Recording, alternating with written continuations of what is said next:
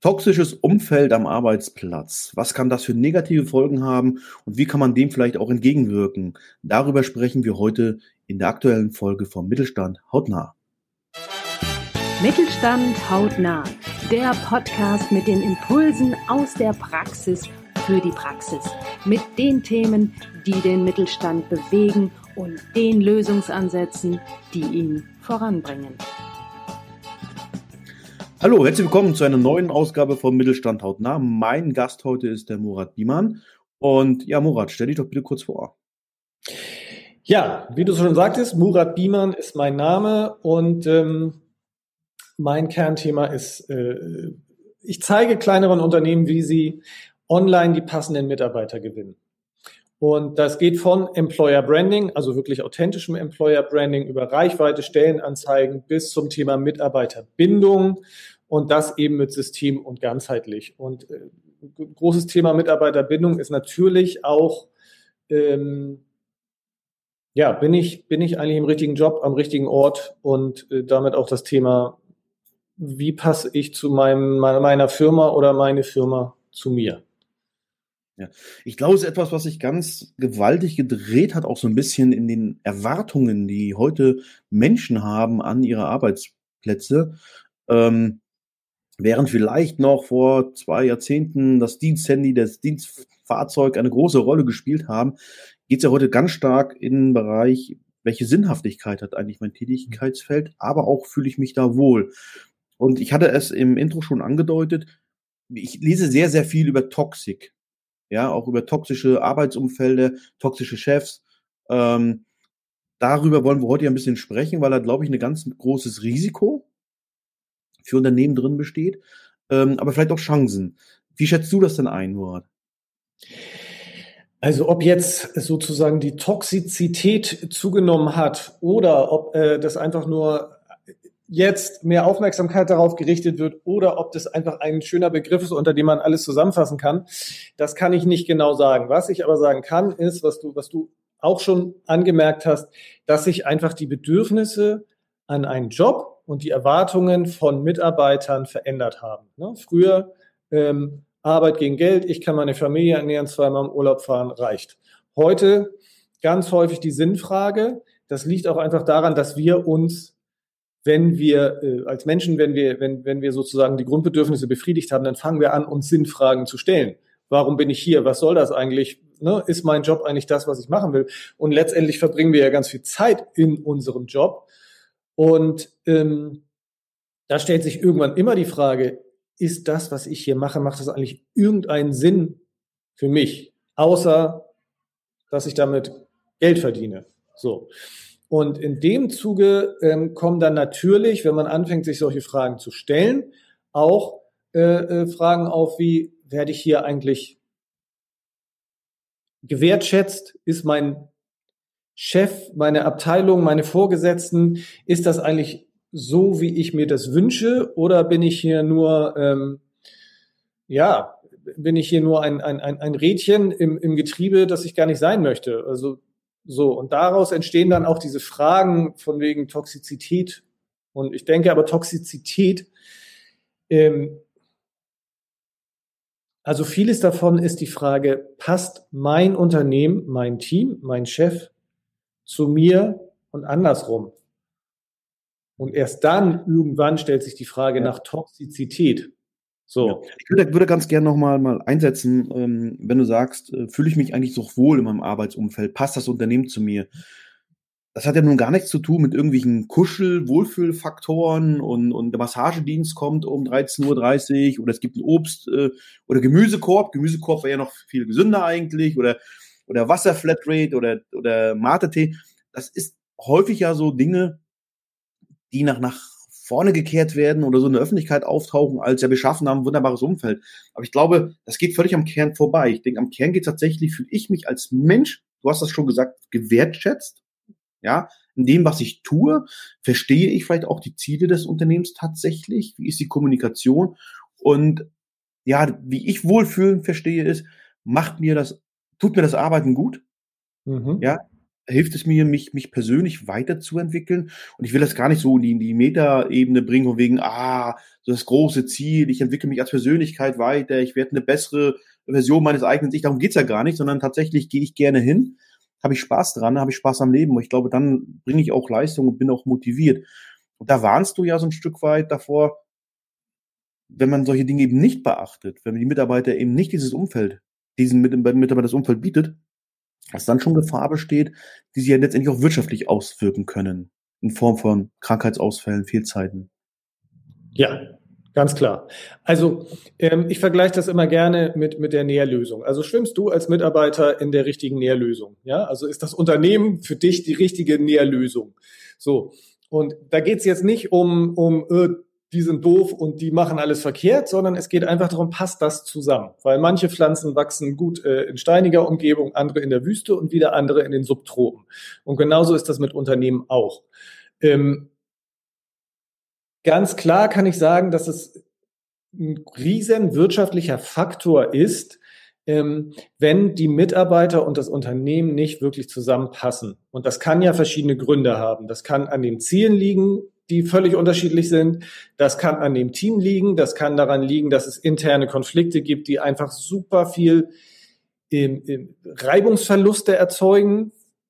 Und ähm, ich habe ja früher ähm, Menschen im Burnout begleitet, so und bei denen war bei fast allen war war der Hauptgrund dafür, dass sie tatsächlich einfach am falschen Arbeitsplatz waren. Und deswegen kann ich aus Erfahrung sagen, das ist ein Riesenfaktor, der Menschen auch krank machen kann und dann eben zu langfristigen Ausfällen führen kann. Und äh, das kann genauso gut der Mitarbeiter wie der Chef sein, weil der Chef ist genauso davon betroffen. Ne? Wenn, wenn, also wenn der in sein Unternehmen kommt und es gibt nur Zank und Zauder, dann ist das halt einfach für den genauso anstrengend wie für den Mitarbeiter. Und da kommen wir dann wirklich zu, zu, ja, zu konkreten also außer menschlichen, auch konkreten wirtschaftlichen Auswirkungen, weil das kostet Geld. Jeder Fehltag kostet eine Menge Geld. Und wenn ein Mitarbeiter langfristig ausfällt, dann kostet es richtig Geld. Und dann hast du natürlich noch die Reibungsverluste im Unternehmen. Also äh, da gibt's ja ganz obskure und bizarre Konstellation, ne? dass, dass äh, die, die eine Abteilung nicht mit der anderen redet, weil, äh, weil die aus dem Rechnungswesen sind alle doof und die aus der Abteilung hatten irgendwann mal einen Konflikt da zwischen Frau Meier und Frau Müller aus der anderen Abteilung und seitdem redet halt äh, Abteilung A nicht mehr mit Abteilung B und dadurch entstehen riesen Reibungsverluste. Und äh, ich glaube, das ist was, was ganz viel unterschätzt wird. Es, es menschelt einfach sehr, auch in Unternehmen. Und nein, es geht nie darum, um diesen Kuschelfaktor. Es geht auch nicht um den Obstkorb. Es geht einfach darum, bin ich als Mitarbeiter hier am richtigen Ort? Kann ich hier meine, meine, meine PS auf die Straße bringen? Und, ähm, und, und wird das, was ich hier tue, gesehen und gewertschätzt? Und das heißt nicht, dass mir jeder irgendwie, nur weil ich mal irgendwie den Müll rausgebracht habe, irgendwie auf, auf die Schulter klopft, sondern klopft, sondern einfach diese, äh, ne, bin ich insgesamt, fühle ich mich hier so am richtigen Ort, dass ich hier auch meine Leistung erbringen kann und das auch langfristig und dauerhaft. So. Und wenn du nur den Obstkorb auf den Tisch stellst, dann äh, darum geht's gar nicht. Es geht auch nicht darum, dass immer alles IT-Tai ist, sondern es geht darum, dass du ein, ein Umfeld schaffst, ne, einem, in, in, dem, in dem die Menschen, die da sind, sich wohlfühlen und dann auch entfalten können und dann auch durch harte Zeiten mit dir gehen. Ja, das heißt, eine ganz klare Definition höre ich daraus für ein toxisches Umfeld kann man eigentlich gar nicht im Allgemeinen geben, weil ähm, ein Mitarbeiter kann ja im falschen Unternehmen sein, in Anführungsstrichen, obwohl das Unternehmen eigentlich alles richtig macht. Ähm, ich nehme mal als Beispiel, auch wenn es nicht ganz passt, nehmen wir mal die Bundeswehr. Mhm. Das ist alles ganz strikt geregelt. Ja, da wird das, ich will nicht sagen, wird das Denken reduziert, aber ein Stück weit wird es untergeordnet in die, in die Befehlskette. Also jeder, der bei der Bundeswehr war, der weiß, was ich meine. Ich meine das gar nicht negativ, weil ich glaube auch, dass diese Art der Unternehmung, Bundeswehr, Soldat sein, in einen Kampfeinsatz oder dergleichen gehen, das funktioniert nur unter bestimmten äh, Mechanismen. Ähm, da fühlt sich nicht jeder wohl. Ähm, es gibt aber ganz viele, die fühlen sich da wohl. Und jetzt sind wir mal diejenigen, der von der Bundeswehr wieder in die Privatwirtschaft kommt, der kommt jetzt in eine, eine Kuschelweich-Firma, der kann da durchaus Probleme haben, weil er damit vielleicht auch nicht zurechtkommt. Und dann wäre es für ihn ja im Grunde auch ein toxisches Umfeld. Ja. Deswegen, ich sage immer, es ist, es, es kommt immer, also Unternehmen trifft auf Mitarbeiter. Ne? Es gehören immer zwei dazu. Natürlich, es gibt also wirklich Extreme, ne, wo du sagst, okay, also mit, mit ich sage jetzt mal, dem Chef oder dem Vorgesetzten oder sonst was, wollen 99 Prozent nicht arbeiten, weil der einfach echt menschlich und, und führungstechnisch und so weiter ein Totalausfall ist. Genauso gibt es das natürlich auch auf Mitarbeiterseite. So, das kann natürlich passieren. Aber in dem allergrößten Anteil äh, ist es meiner Ansicht nach so, dass es tatsächlich die Frage ist, passt das gut zusammen? Und es gibt Menschen, wie du sagst, es gibt Menschen, die brauchen Struktur, es gibt Menschen, die brauchen ganz klare Regeln und Ansagen und dann funktionieren die richtig, richtig gut, wenn die genau wissen, okay, das muss ich machen, das muss ich machen, das muss ich machen und ähm, das große Ganze muss ich gar nicht wissen. Hauptsache ist hier, das sind meine Aufgaben, die arbeite ich ab und fertig. So. Und andersrum gibt es Menschen, bei denen ist das genau andersrum. Die müssen das große Ganze wissen, die müssen sehen, was ihre Aufgaben, also, also, also da drin sind im Großen Ganzen, die, die brauchen das mitzudenken, Ideen zu entwickeln und so weiter. Und ähm, die brauchen Feedback und die brauchen ähm, Wertschätzung und so weiter und so fort. Und dann funktionieren die halt richtig gut. Äh, und insofern ist es immer eine Frage, passt A zu B. Ne? Also mhm. es ist, wie gesagt, wenn du das mit, mit diese, ich, ich nehme immer diesen Vergleich von Pflanzen, weil nicht jeder wächst in jedem Boden gut. So, und das ist mhm. in Unternehmen mit Unternehmen genauso. Also insofern finde ich das immer schwierig, einfach nur von Toxizität meines Chefes zu reden oder so, weil äh, was bedeutet denn toxisch? Ne? Was für den einen toxisch ist, ist für den anderen eine super Nährlösung. So. Ich habe da auch so, so, ein kleines, so ein kleines Problem mit, ähm, wenn ich dann höre, mein Chef ist toxisch. Und wenn du fragst, warum, weil er dann eine andere Meinung hat als du, mhm. weil er ein Projekt ablehnt, ähm, äh, weil er Nein sagt, äh, deswegen muss er nicht toxisch sein, ähm, da habe ich immer ein Problem mit. Ähm, ich denke, dennoch gibt es ja bestimmte äh, grundlegende Dinge, wo man sagen kann, was kann Unternehmen jetzt machen? Jetzt sind wir natürlich in einem, einer Phase des, des Fachkräftemangels, des Mitarbeitermangels. Ähm, jetzt muss man natürlich sich nochmal verstärkt darauf einstellen, auf welche Mitarbeiter ich gerne haben möchte. Ähm, da lese ich raus, dass du bist ja auch in dem Bereich unterwegs, Employer Branding, das heißt ganz klar, seine Werte nach außen zu kommunizieren, nach Möglichkeit natürlich auch Mitarbeiter zu gewinnen, die die Werte des Unternehmens auch, auch vertreten, die eine gemeinsame Vision auch ein Stück weit entwickeln können. Ähm, aber was wären denn so Mindestanforderungen, wo du sagst, okay, man kann gar nicht so sagen, das ist, das ist das toxische Arbeitsumfeld, weil Menschen individuell sind. Aber dennoch kann man vielleicht sagen, was sind denn so heutzutage Mindestvoraussetzungen, um eben gerade so Dinge wie Toxität, äh, äh Burnout, dass Mitarbeiter sich nicht wohlfühlen und das generell zu vermeiden. Also da ein paar Hinweise an die Unternehmen, was sie auf jeden Fall machen sollten oder was sie auf jeden Fall nicht machen sollten? Meinst du jetzt in, in der Mitarbeitergewinnung oder in, in der äh, ja, ganz allgemein, im, im Arbeitsumfeld, das letztendlich das Unternehmen ja den Mitarbeitern zur Verfügung stellt. Also da kann ich sagen, ähm, interessiere dich für deine Leute. Hm. Also, weil Menschen arbeiten bei Menschen und Menschen gehen auch wieder wegen Menschen. Ja? Und Beziehungen untereinander sind das, was ein Unternehmen zusammenhält, ganz häufig. Ja? Beziehungsweise auch das an einem bestimmten Strang ziehen. So, und das heißt, wenn du, also kenne deine Werte als Unternehmen, wisse, wer du bist, guck da, guck da rein, warum sind wir hier am Start, was ist bei uns wichtig und was gibt es hier und was gibt es hier nicht. Und kommuniziere das ganz klar, weil das sowohl dafür sorgt, dass du, ähm, da, dass die bestehenden Mitarbeiter wissen, woran sie sind, als auch dafür, dass du die Leute anziehst, für die das anziehend ist. Es nützt dir ja überhaupt nichts, wenn du äh, Menschen anziehst, beziehungsweise Menschen bei dir arbeiten, die, ähm, die, die das gar nicht wollen, weil die, die verursachen am Ende die doppelte Arbeit. Ja, das ist ja nicht so, dass du sagen kannst, ich brauche jetzt unbedingt einen Mitarbeiter ähm, und wir haben Fachkräftemangel, oh, da muss ich nehmen, was kommt.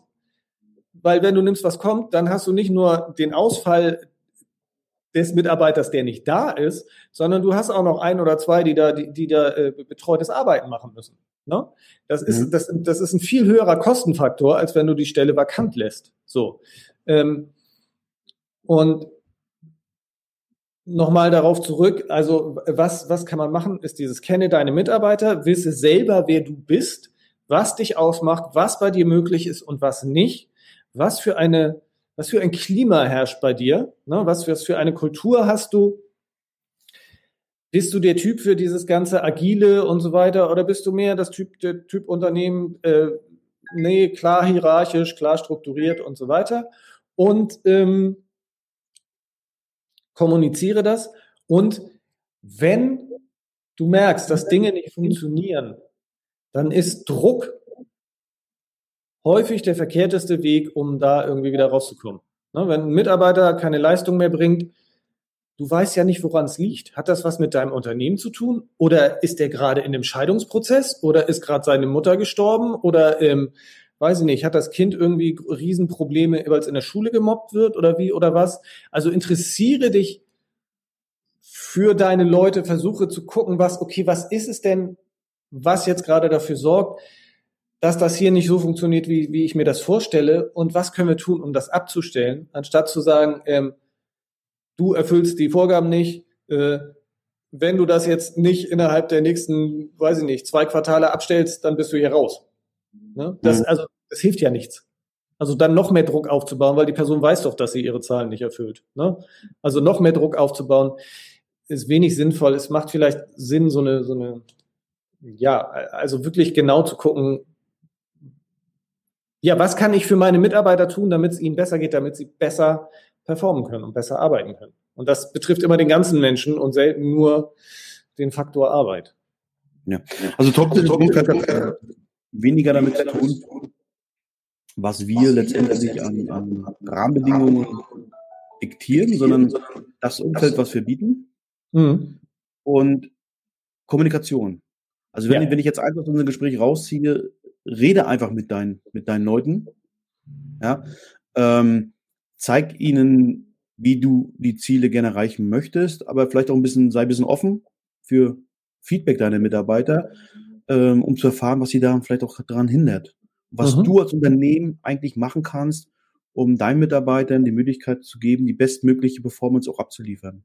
Mhm. Mhm. Ja, Kommunikation ist das A und O. Also sowohl im Employer Branding als auch äh, in, in, in, ja, in der Mitarbeiterbindung. Äh, ich denke auch in der ganzen Thematik Mitarbeiterführung ist einfach Kommunikation ist ganz, ganz wichtig. Und das gilt für beide Seiten. Ne? Weil es ist genauso, dass häufig äh, Chefs sich das wünschen und fragen und Fragen stellen aber die Mitarbeiter das gar nicht, gar nicht beantworten können, weil sie das gar nicht gewohnt sind, dass man sie fragt, ne? weil sie das gar nicht mhm. kennen und weil sie denken, dahinter steht irgendwie, ja, wenn ich jetzt das sage, dann denkt er das und dann verliere ich meinen Job. Also, und deswegen war dieses, diese, dieser Vergleich mit dem Klima, ne? was herrscht denn für ein Klima in meiner, in meiner Firma? Ist es möglich, ähm, in dieser Firma offen zu kommunizieren und zwar zum Wohle aller oder eben nicht? Ne? Und das ist ein ganz, ganz großer Faktor. Ich glaube, die Kommunikation wenn die funktioniert, dann kann, dann können auch Dinge schieflaufen, dann kannst du auch äh, mal harte Zeiten miteinander durchmachen und so weiter. Und trotzdem wirst du äh, die hinterher noch in die Augen gucken können. Und dazu möchte ich eine Sache noch sagen, was jetzt gerade ja. ne, nach den letzten zwei Jahren eben bei ganz, ganz vielen Mitarbeitern klar wurde, dass ihre Firmen einfach, wenn es hart auf hart kommt, nicht wirklich für sie da sind. Ne? Also, und deswegen glaube ich auch, haben wir im Moment eine Welle, also einmal wegen der Sinnfrage und einmal wegen diesem, oh, ich bin in diesem Unternehmen tatsächlich doch nur eine Nummer. Ähm, haben wir einfach so eine riesen Welle an, an, an wechselwilligen Menschen gerade. Ne? Mhm. Weil, das, weil das ein Riesenthema ist, dieses, ja, wie, also weißt du, weil, weil wenn das Wetter schön ist, ist immer alles gut. Aber was machst du, wenn es mhm. regnet und stürmt? Ne? Und das gilt auch wieder für beide Seiten. Wie verhalten die sich dann? So. Und das ist die Frage. Und da, da haben wir gerade glaube ich, haben ganz viele Menschen Erlebnisse gemacht, die sie, auf die sie hätten verzichten können. Ja. Dann würde ich einmal so zusammenfassen, ein, äh, ob ein Umfeld toxisch ist oder nicht, wird nicht durch ein Gemüse- oder Obstkorb geregelt, sondern ausschließlich durch die Kommunikation über die Möglichkeiten, die Menschen anderen Menschen bieten. Und das beruht natürlich immer auf Gegenseitigkeit.